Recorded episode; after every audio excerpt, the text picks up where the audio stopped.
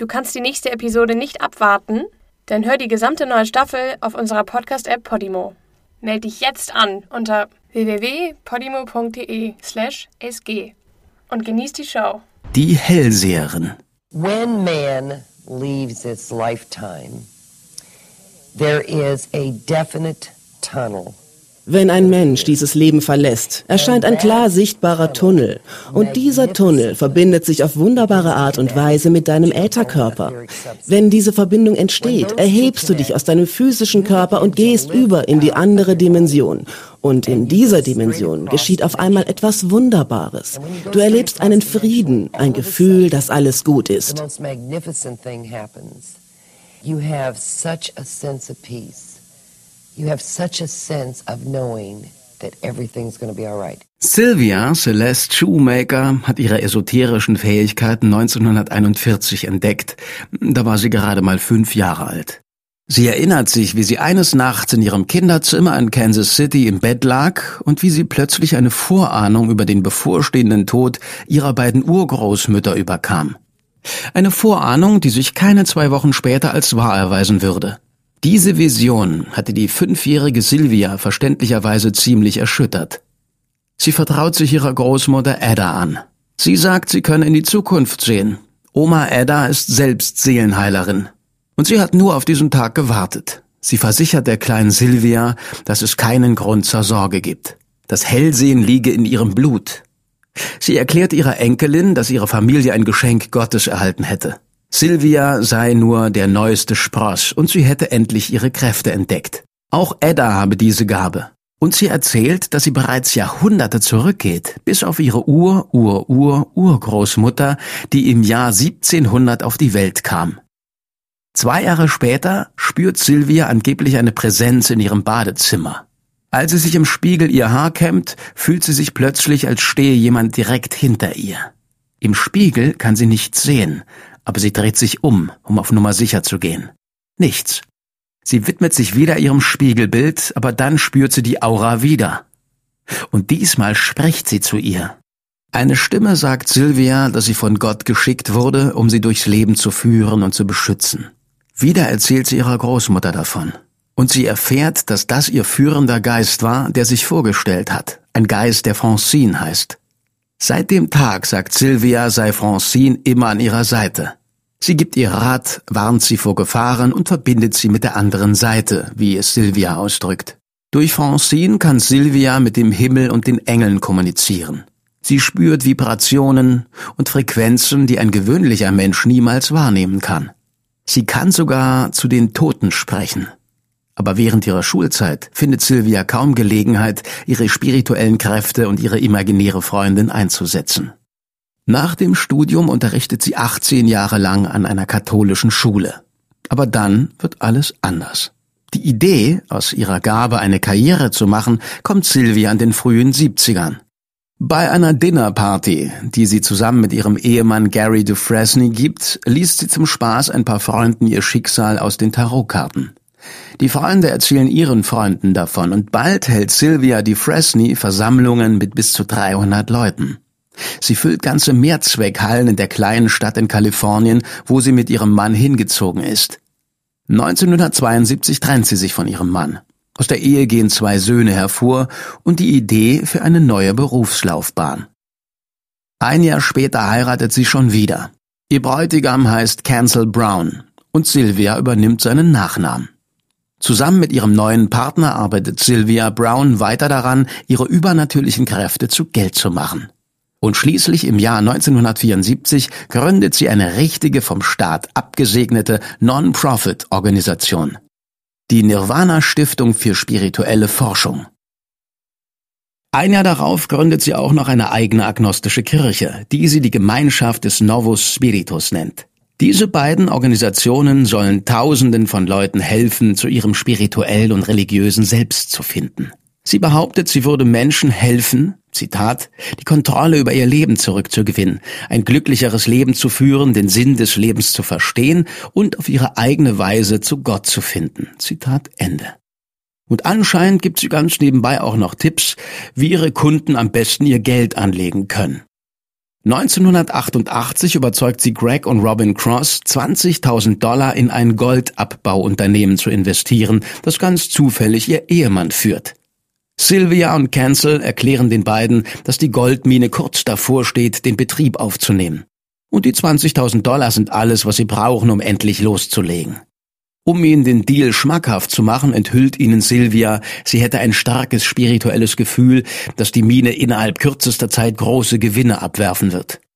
Ein Monat später meldet das Unternehmen Konkurs an. Greg und Robin Cross haben 20.000 Dollar in den Sand gesteckt. Aber so schnell geben sie sich nicht geschlagen. Nachdem mehrere Versuche, ihr Geld von den Browns zurückzubekommen, erfolglos sind, reichen die Crosses bei der Wirtschaftsaufsicht eine Klage ein. Am 26. Mai 92 werden Sylvia und Cancel Brown wegen Anlagebetrug und Diebstahl angeklagt. Die Untersuchung bringt zum Vorschein, dass die Browns die Anteile an ihrer Goldmine ohne Zulassung verkauft haben. Und anstatt das Geld in den Betrieb zu investieren, überführten sie den gesamten Betrag schnurstracks auf ein Konto der Nirvana Stiftung für spirituelle Forschung. Das Ehepaar weigert sich, in den Verfahren auszusagen. Die beiden müssen den Betrag zurückerstatten. Cancel muss für vier Monate ins Gefängnis und Sylvia muss 200 Stunden gemeinnützige Arbeit verrichten. Beide bleiben ein Jahr lang auf Bewährung. Kurz darauf lassen sie sich scheiden. Sylvia behält ihren Nachnamen. Aber sie hängt ein stilles E daran. Sie heißt jetzt Brownie mit einem E.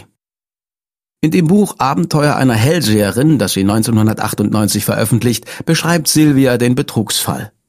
Sie gibt Cancel die volle Schuld für den Konkurs. Ihr Ex-Mann hätte versucht, seine eigenen kriminellen Machenschaften zu verbergen. Sie selbst hätte nichts davon gewusst. Und sie zerstreut die Frage, die allen natürlich als erstes in den Sinn kommt, indem sie schreibt, Zitat, ich kann nicht in meine eigene Zukunft sehen. Zitat Ende. Aber sonst sieht Sylvia anscheinend so ziemlich alles. Sie beginnt in Talkshows im Fernsehen zu erscheinen und macht sich einen Namen in einschlägigen Kreisen. Die Leute nehmen sie sehr ernst. So ernst, dass sie nach dem Bombenanschlag auf das World Trade Center im Jahr 1993 sogar von FBI-Agenten befragt wird. Die hoffen, sie könne ihnen auf die Spur der Attentäter helfen. Kleingewachsen, drahtig, schwarzes Haar, schwarze Augenbrauen. Etwas mit M, aber ich weiß nicht, es ist S-A-L-Z-E-M, Salsamon. M-O-N, okay, Salsamon. Okay, Salzman. Mohammed Salameh ist der erste Verdächtige. Er wird am 4. März 93 verhaftet. Salameh, Salzemon, ziemlich nah, das muss man sagen. Sylvia ist mit ihrer Vorhersage nur knapp an der Wahrheit vorbeigeschrammt. Ziemlich beeindruckend. Bis man nachrechnet und sieht, dass Sylvias Gespräch mit dem FBI am 16. März stattgefunden hat, fast zwei Wochen nach Salamehs Festnahme. Vielleicht hat sich Sylvia also nicht nur auf Nachrichten aus der anderen Dimension verlassen. Es ist offensichtlich, dass sie den Namen des Mannes irgendwo gelesen hat. Aber Vorfälle wie dieser sind im Großen und Ganzen noch harmlos. Was später folgt, ist eine Nummer größer und viel schlimmer. Vor etwa einem Jahr, es war unsere erste Unterhaltung, habe ich zu Sylvia gesagt, Sylvia, bitte hilf mir. Ich habe 1000 Dollar in meinem Haus verlegt. Wo habe ich die 1000 Dollar versteckt? Sie hat zu mir gesagt, schau im roten Buch. Ich hob ein paar Kleider vom Boden auf und da fiel ein rotes Buch auf den Boden. Es war mein Tagebuch. Da wusste ich, dass Sylvia eine echte spirituelle Gabe hat.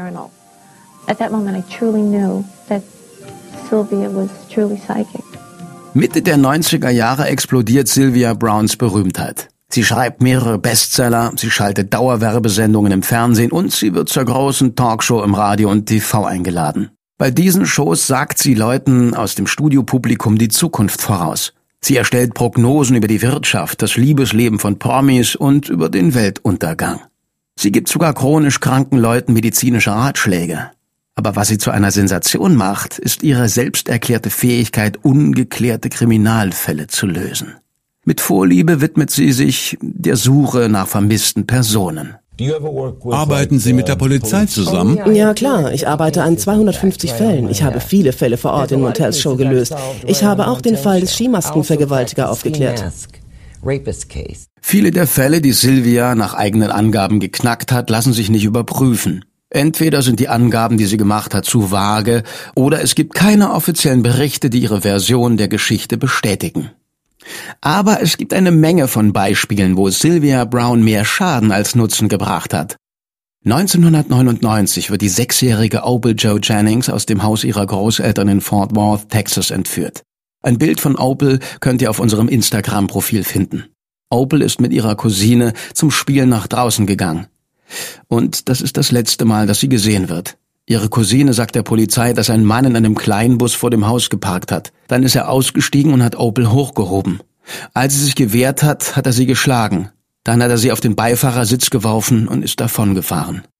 Die Cousine sagt, sie hätte Opel schreien hören, als der Bus um die Ecke davonfuhr. Opel Joe Jennings wird nie wiedergesehen. Und die Untersuchungen stecken fest.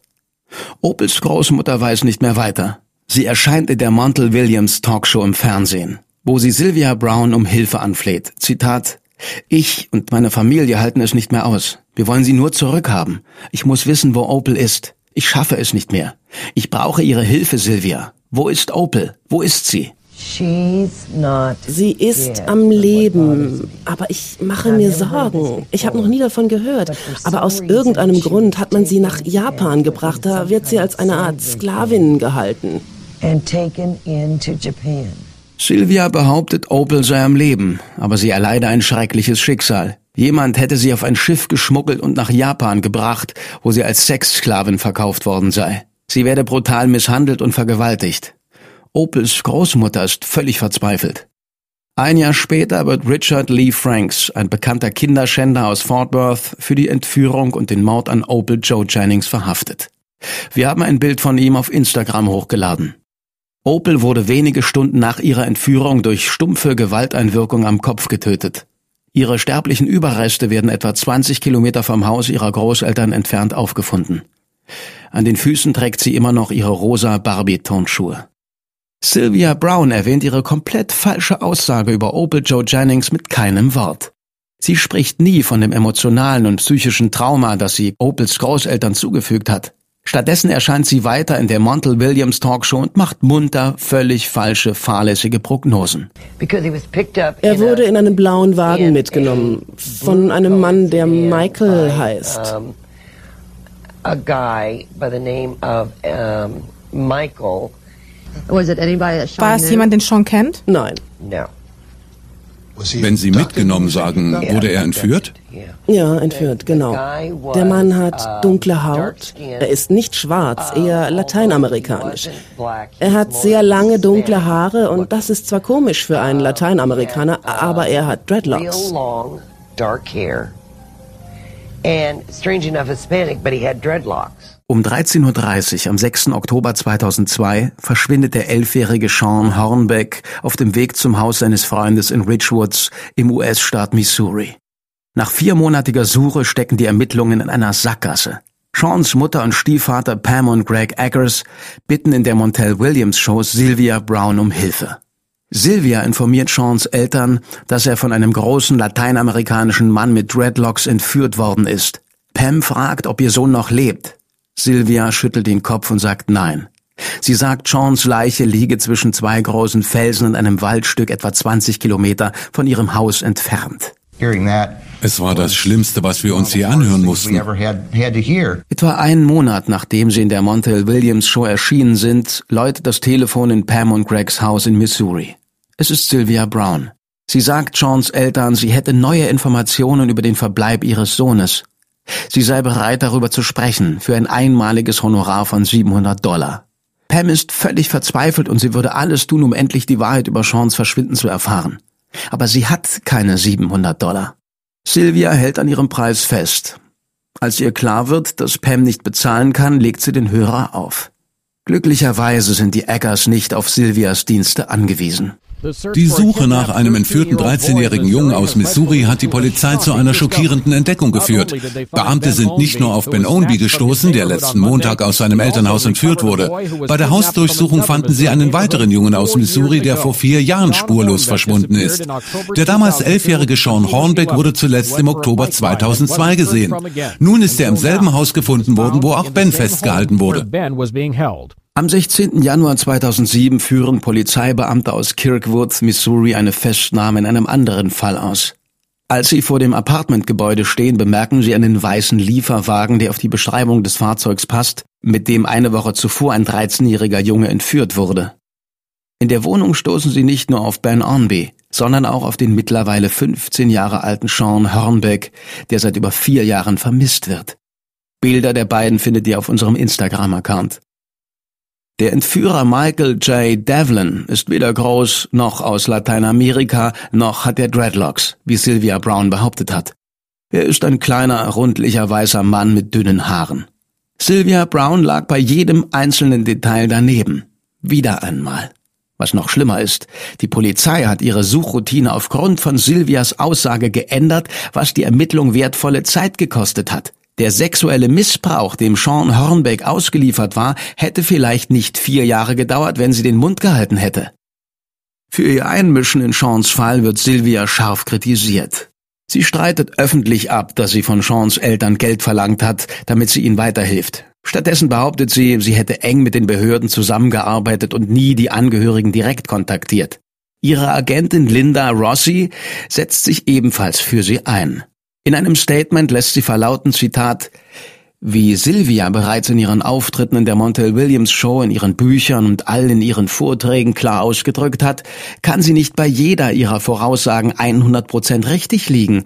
Während ihrer über 50-jährigen Karriere hat sie buchstäblich Zehntausenden von Menschen weitergeholfen. Es macht uns traurig, dass man praktisch jeder anderen Berufsgattung, seien es Ärzte, Anwälte oder sogar Polizeibeamte, guten Willen entgegenbringt und Fehler nachsieht aber nicht bei Silvia.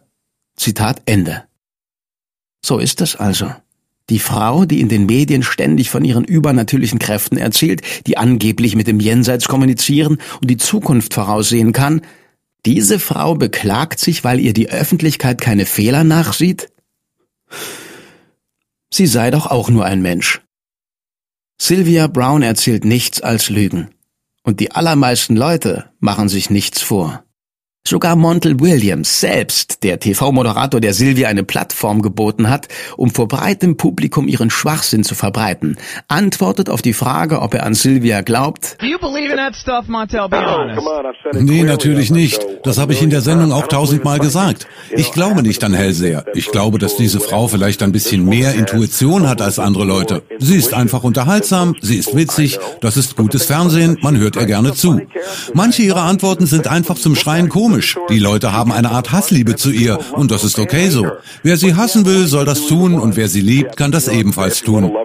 In anderen Worten, Sylvia Brown ist gut für die Einschaltquoten. Und Montel Williams hat kein Problem damit, ihre offensichtliche Quacksalberei zuzulassen, wenn er sich damit eine goldene Nase verdient. Wenn er mit den Falschaussagen konfrontiert wird, die Sylvia in seiner Show von sich gegeben hat, sagt Montel immer dasselbe. Kein Kommentar. Sylvia Brown könnte sich davon vielleicht eine Scheibe abschneiden. Aber egal, wer sie um Hilfe fragt, sie hat immer einen Kommentar parat. Sie gibt verzweifelten Eltern absichtlich vage Hinweise über den Verbleib ihrer vermissten Kinder, und wenn mal etwas zufällig irgendwie zusammenpasst, posaunt sie davon in ihren Büchern. Kritiker wimmelt sie ab, und Montel lädt sie ständig wieder ein in seine Show, um weiter ihren Mist zu verbreiten. Manche Vorhersagen von Sylvia Brown sind so haarsträubend, dass man eigentlich lachen müsste, wenn sie nicht so tragisch wären. Zum Beispiel, als sie einer Frau erzählt, was mit ihrem verstorbenen Freund passiert ist. Ich habe meinen Freund vor ein paar Jahren verloren. Er wurde nie gefunden. Seither finde ich mich kaum zurecht. Jeder Tag seine Qual.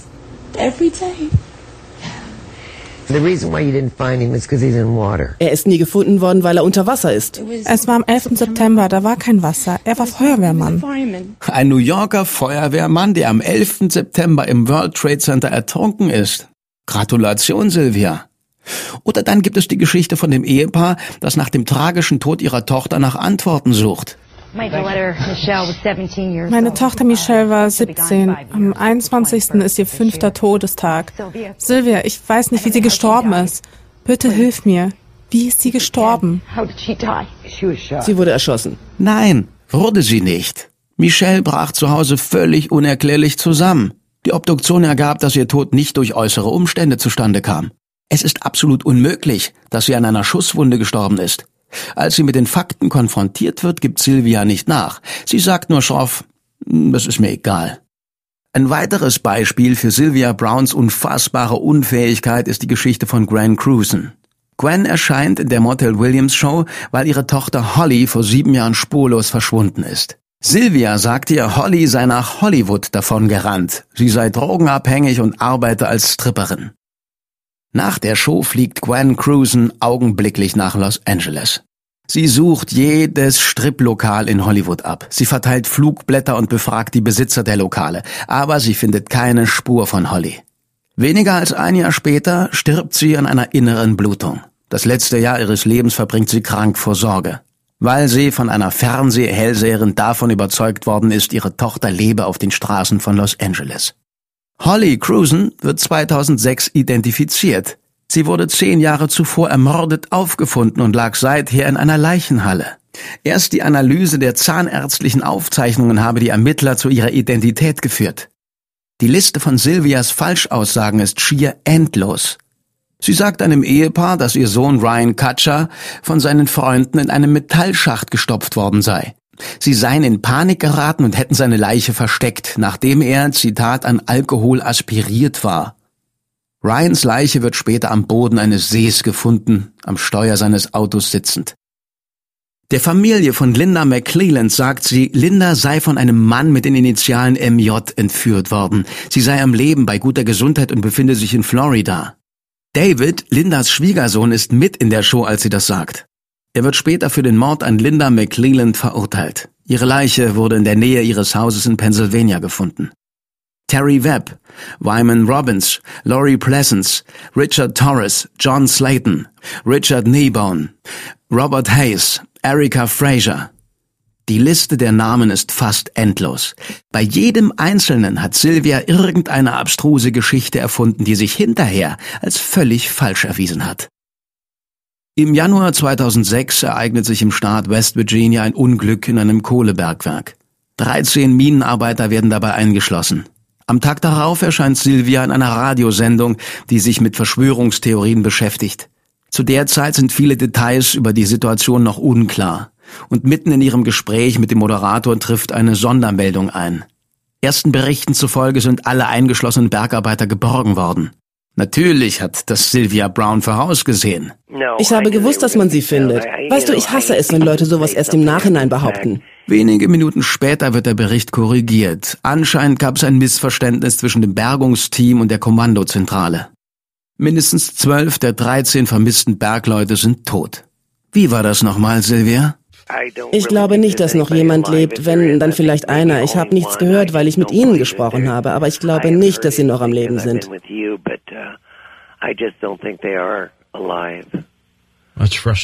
Weniger als eine Stunde nach ihrer ersten Vorhersage behauptet Sylvia völlig ernst das Gegenteil. Und wie war das nochmal?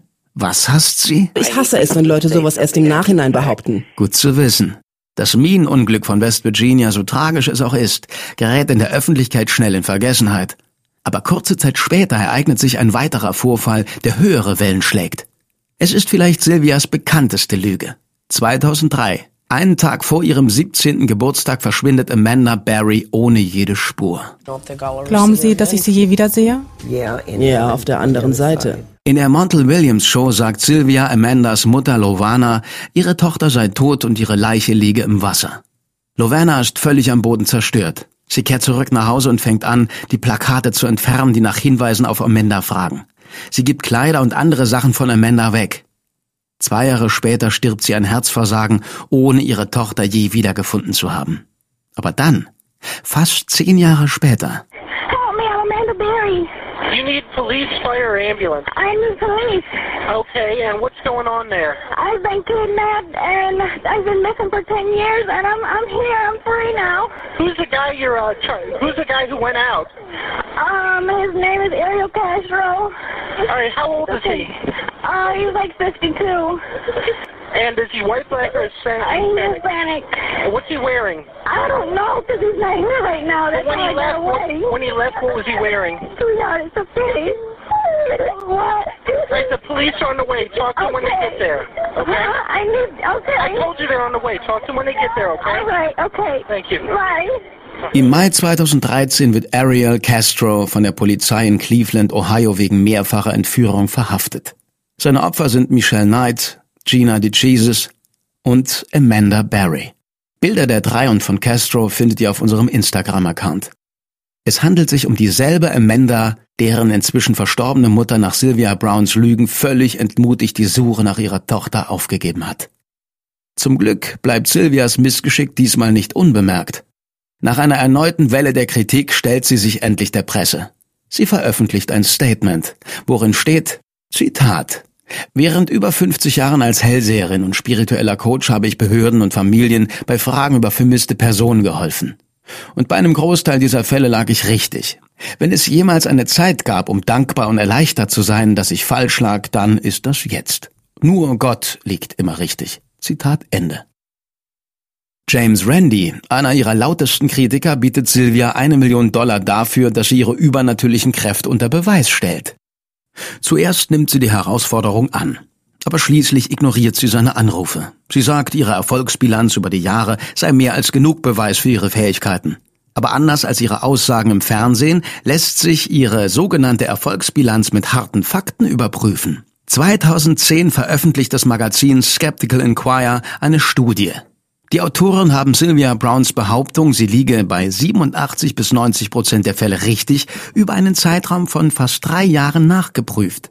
Dazu haben sie Sylvias Vorhersagen in 115 Fällen mit Zeitungsberichten verglichen. Etwa 25 dieser Fälle wurden hinterher aufgeklärt. Und der Artikel kommt zum Schluss, dass, Zitat, Brown in keinem einzigen Fall auch nur annähernd richtig lag. In anderen Worten, Sylvia Brown lag jedes Mal falsch. Ihre Erfolgsquote liegt bei 0% und die Studie deckt nur drei Jahre ihrer Karriere ab. Sylvia Brown hat mehrere Jahrzehnte lang ihr Unwesen getrieben. Manche Leute haben vier Jahre lang darauf gewartet, ein 30-minütiges Telefongespräch mit ihr zu führen. Dafür wurde ihnen 750 Dollar in Rechnung gestellt. Und ihre, in Anführungszeichen, Beratungsdienste für die Polizei haben den Steuerzahler pro Mal 400 Dollar gekostet. Ihre Agentin behauptet, dass Sylvia bis in die späten 2000er Jahre mehr als drei Millionen Dollar pro Jahr verdient. Sogar ihr zurückhaltender Ex-Mann Gary Dufresne bricht nach der Affäre um Sean Hornbeck sein Schweigen.